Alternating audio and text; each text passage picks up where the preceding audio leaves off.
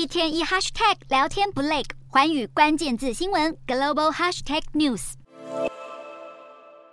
国民众一如往常的在超市里采买民生日常用品，但是这两年不管是要买面包、鸡蛋还是蔬菜水果，他们都得精打细算，因为通货膨胀居高不下，让物价也跟着水涨船高。英国央行三日再度祭出了对抗高通膨的手段，决议升息一码，让关键利率攀升到十五年来新高，也就是百分之五点二五，而这也是英国央行自二零二一年十二月以来连续第十四次升息。虽然英国央行这次的升息行动是在各界的意料之中，且升息的幅度与美国联准会和欧洲央行上周的决定如出一辙。但不同的是，英国央行货币政策委员会没有暗示一系列升息措施即将步入尾声。英国当局的目标十分明确，就是要让通膨率一路回落到百分之二。即使六月的通膨率终于在一年多来首次跌破百分之八大关，来到百分之七点九，创下二零二二年三月来的新低，但这还是比央行设定的目标高了将近四倍，因此英国央行暗示将会维持现在的高利率较长的一段时间，即使通膨回落到正常水准，也不会立刻开始降息。